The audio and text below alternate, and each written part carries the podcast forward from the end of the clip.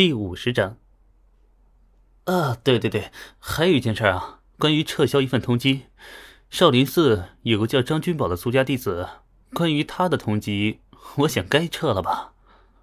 曹拓好像是顺便似的说道。王玉脸上挂起笑意，他身后的叫做凌波的白衣女子也发出一声轻笑。呃，小蜜蜂这个说法确实损了点儿。我把当初负责罗列罪状、安排通缉的官员送到你府上，替你做事儿。怎么处置嘛？你自己决定吧。”王玉说道。说起来啊，这么处理一位官员确实不妥。不过大越不是大宋，宋朝压制武人，与文人共天下，大越没这毛病。认真来论，大越实则是一个高度中央集权的强权国家。郭靖和王玉双核运转，支撑起了大玉的一片天。中间那些被他们笼络的竞赛者呀，也起到了支撑起这个帝国的重担。这些终将离开这个世界的竞赛者们，如果不再野心勃勃，选择抱大腿躺平，确实是极为有效率的执行者。他们不需要很多财富，也不需要为后世子孙考虑，有些甚至根本就不成家。没有了这样那样的需求，自然也就少了很多漏洞。曹拓和王玉谁都没有主动提及光头会，以及与光头会有瓜葛的大越朝中人。曹拓是因为啊，根本不想分心去管大越朝中的琐碎。对旁人而言，如珍馐美味般的权利，于他来说呢，却是砒霜毒药一般。而王玉也不想曹拓参与过多的朝政。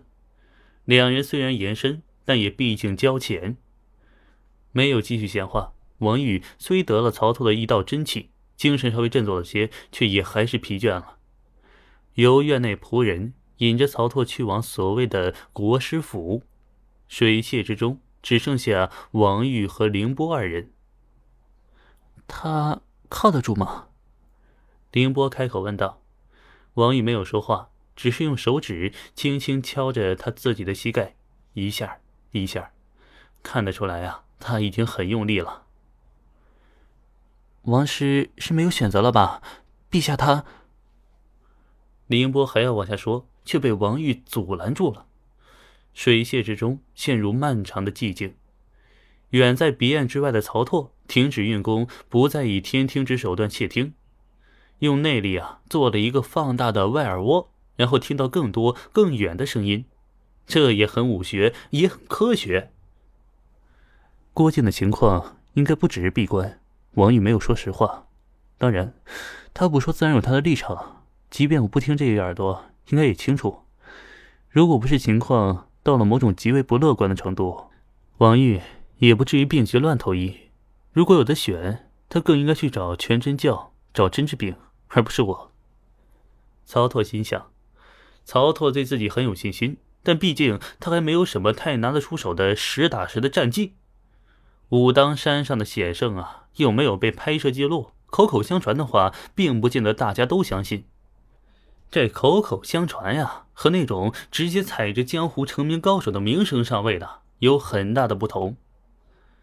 曹拓乘坐马车才到了国师府，推开门帘，就看到很多差役在进进出出的搬运书箱。箱子里自然都是王玉承诺过的万寿道藏，这可是一份大礼啊！哪怕它本就是交易的一部分。看到这些书籍的时候，曹拓便先放下那些琐碎的思考，多思无用。他只要证明自己足够强，那所有的问题其实都可以迎刃而解。曹拓对于万寿道经是极为重视的，皇商整理万寿道经。便领悟出了当世绝顶的九阴真经，而在这之前呢，其人不过是一介文人，几乎没有半点武学基础，足以见得这万寿道经实则是此世最顶级的武学宝藏。当然，要想从这宝山里挖出宝来，还得有极高的悟性，从浩瀚如烟海的知识中筛选出有用的讯息来。曹拓没有二话。入了府也不管闲事儿，不上朝，不理会官员拜会，不参与交际，直接闭门研究道经，老老实实的遵照与王玉之间的默契，当一个空头国师。万寿道经也没有令曹操失望，其中道经典籍、各代孤本、历代道家先贤的注解、对修行之道的感悟和推测，以及各种玄之又玄的内容，如符咒、咒语、印诀、口诀，甚至还有这请神送神之法，甚至啊，还有极其古老的巫祭等等，都包括在其中，简直可谓是包罗万象啊！虽言道经。但绝不完全仅仅是道家一家之言，更像是经过道家整理、以道家思想改造、总会过的各种说法与论解。其中，就有一部分是曹拓现在正所需要的，那就是锻炼精神的具体法门。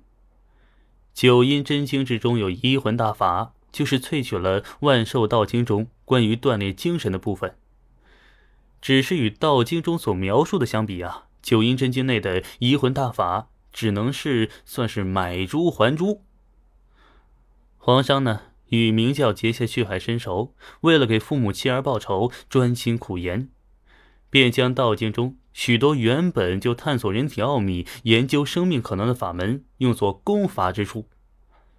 移魂大法也就走差了道，哈，更追求精神的输出与偏移，而并非蕴养自身的神。